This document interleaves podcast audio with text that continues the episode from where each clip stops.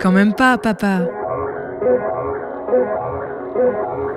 Le carnet de bord d'un proche aidant.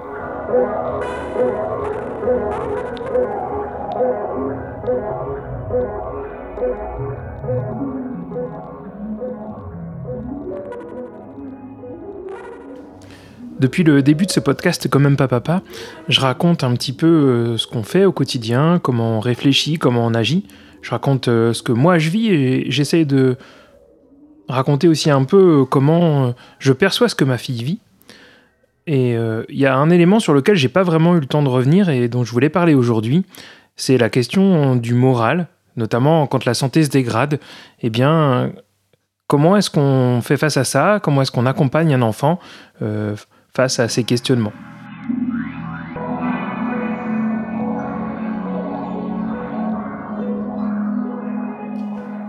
Quand la santé se dégrade, euh, c'est sûr, euh, la jeune personne peut perdre le moral, puis les gens qui l'entourent aussi. Alors, euh, il y a plein de natures différentes, évidemment, on peut être optimiste, pessimiste, et donc vivre ça de plein de manières différentes.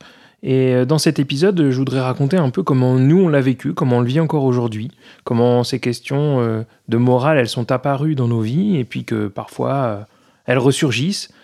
J'avais dit dans un épisode passé qu'il n'était jamais très facile de répondre à quelqu'un qui nous demandait comment ça va. Parce que je crois en fait cette question d'optimisme et de pessimisme, de morale, elle, elle se vit à plusieurs échelles. Il y a le long terme, qui est quelque chose qui, peut être compliqué à appréhender, et puis il y a le quotidien, celui qui fait euh, le plaisir des choses qu'on vit. Évidemment, même dans le quotidien, il y a des éléments qui font que on peut perdre le moral. Et dans cet épisode, je voudrais un petit peu raconter ça, un petit peu raconter euh, les deux niveaux qui se mêlent, le quotidien, les pensées à long terme, et comment ça peut agir euh, sur l'accompagnement qu'on assure auprès d'une jeune personne atteinte d'une maladie dégénérative.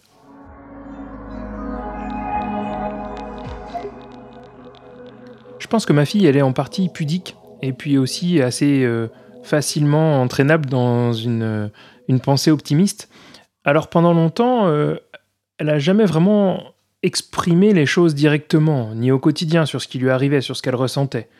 Euh, et bien sûr, il arrivait qu'elle exprimait une frustration à sentir certaines de ses capacités disparaître, mais elle l'a jamais forcément verbalisé directement du moins au début. Parce qu'au fil des années, quand les choses se sont installées, euh, quand elle a euh, perdu la vue, puis qu'ensuite les autres symptômes sont arrivés, il est arrivé que bah, elle exprime une certaine nostalgie au fait qu'avant elle arrivait à faire quelque chose et puis maintenant qu'elle y, arrivait plus. Mais c'est toujours quelque chose qu'elle a hum, verbalisé sur le moment euh, face à une situation et, pas forcément un recul sur ce qui se passait dans sa vie qu'elle partageait avec nous. Un peu plus tard, quand les choses ont avancé, il est arrivé qu'avec son entourage, euh, elle évoque euh, indirectement ces questions-là. Euh, par exemple, il lui arrive de dire oh, De toute façon, j'ai peur de rien, sauf de la mort. C'est assez rare qu'elle le verbalise comme ça, mais je trouve que c'est assez typique d'une perche tendue pour évoquer des questions. Et c'est toujours un petit peu délicat quand elle utilise des évocations par la bande comme ça. Au moment du coronavirus, euh, elle a régulièrement euh, évoqué la question de sa maladie et questionné la manière dont c'était arrivé dans sa vie, mais sans le verbaliser formellement, plutôt euh, en lançant des petites perches comme ça. Et bah, en tant qu'accompagnant, c'est pas tout le temps simple d'interagir parce que parfois on est pris dans le quotidien et puis on n'a pas le temps d'avoir ces longs échanges. Et puis depuis quelques années, il y a dans son univers quelque chose qui est arrivé qu'on pourrait assimiler à des hallucinations.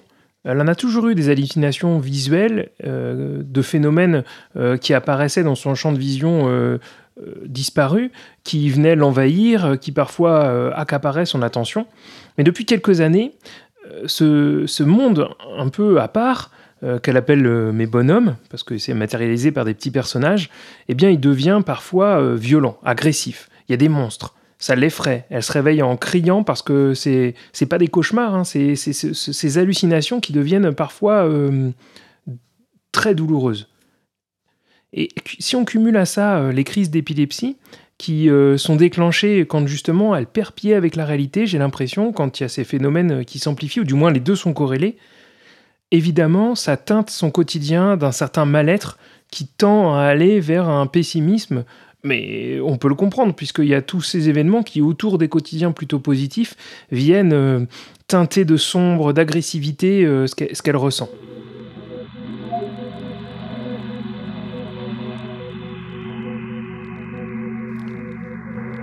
Alors, euh, comment est-ce qu'on réagit face à ça? Comment est-ce que on, accompagne un enfant qui vit ça au quotidien? Je me suis longtemps posé la question, mais comme c'est arrivé progressivement, ben, j'ai eu des, des mécanismes un petit peu d'autodéfense, puis petit à petit de réflexion et de construction qui m'ont aidé euh, à, l'accompagner, du moins je l'espère, le mieux possible. Il y a des moments où évidemment on doit noyer le poisson. Euh, en fait, on doit cacher les choses difficiles, on doit se focaliser euh, sur les choses qui vont bien, parce que sinon on n'arrive pas à avancer dans le quotidien. Ces choses sombres, si on y pense constamment, elles nous envahissent. Donc il y a une partie, je crois, du rôle de l'accompagnant qui est d'être en capacité de souligner les choses qui vont bien. Euh, parce que sans ça, ni elle ni nous, on aurait la force d'avancer, ce serait trop douloureux. Alors, qu'est-ce qu'on va faire? On va souligner les petites améliorations du quotidien qui font que les choses sont plus faciles. On va remarquer que tel élément est un facilitateur. On va prendre plaisir au quotidien à des choses simples. Par exemple, les plaisirs de la table, pour ma fille, c'est essentiel. Ben, alors, on va en faire une fête quotidienne. Voilà. C'est le genre de mécanisme qu'on va choisir de construire euh, et, qu'on va essayer d'entretenir au fil du temps. Mais évidemment, euh, c'est aussi important de prendre du temps, euh, de discuter avec elle des choses qu'elle évoque. Alors il faut trouver les bons moments, parce qu'il faut à la fois qu'elle soit en bon état psychologique, hein, quand c'est difficile pour elle, bah, c'est pas simple de réaborder ça. Puis aussi, il faut trouver un moment où on a envie de parler de ça. Et comme c'est nous qui déclenchons souvent la discussion, ben c'est toujours un dosage, il faut pas se tromper, il faut tenter, et puis prendre du temps. Parfois, elle choisit de botter en touche, puis parfois, euh, au contraire, elle est d'accord, et puis on, évoque les questions. Et là, j'ai l'impression de vivre avec elle des moments de discussion euh, d'adulte à adolescent vraiment intenses, où on parle des choses essentielles.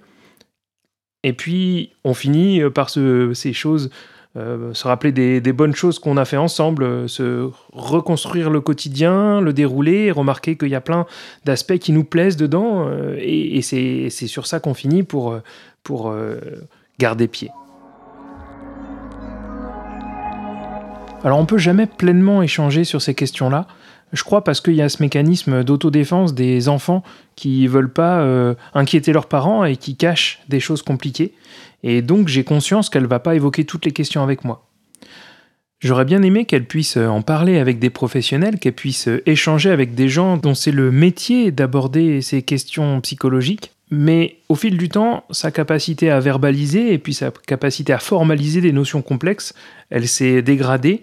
Et je crois qu'aujourd'hui, ça devient vraiment très difficile euh, pour elle, voire quasiment impossible, d'exprimer ces choses-là avec des gens qui ne la connaissent pas au quotidien. On peut bien sûr être le passeur et donc euh, participer à un rendez-vous avec un professionnel, mais il n'y aura pas ce recul ou cette, euh, cet espace d'échange sans, sans, les, sans les parents et ou sans les proches en capacité de la comprendre. Et je crois que là, je le sais, elle est seule face à ces questions-là et je ne sais pas comment l'aider autrement qu'en assurant, comme je le racontais tout à l'heure, des échanges le mieux possible dans la bienveillance et puis euh, en prêtant attention à ce que ça teinte pas euh, le quotidien de choses trop sombres.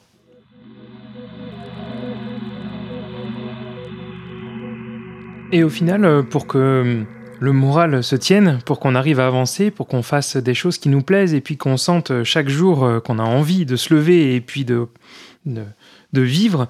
Euh, je crois que le rôle des, proches aidants, c'est ça, c'est de mettre euh, des choses heureuses dans le quotidien, c'est d'ajouter des paillettes dans le cœur et dans la vie, d'ajouter les petits bonheurs à tout instant, de trouver des nouvelles manières euh, de prendre plaisir, de découvrir des choses.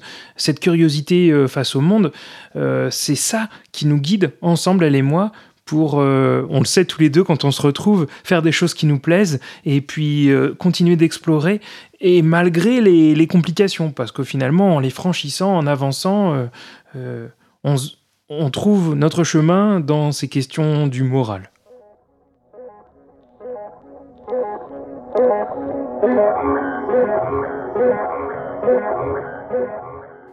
La manière de vivre au quotidien, comment ça se construit, comment on vit, euh, c'est quelque chose qui peut paraître abstrait pour un auditeur ou une auditrice.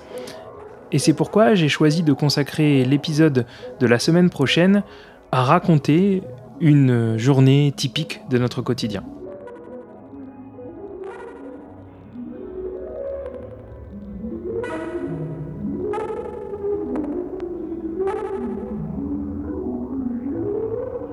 Un podcast à retrouver sur le de la girafe.org.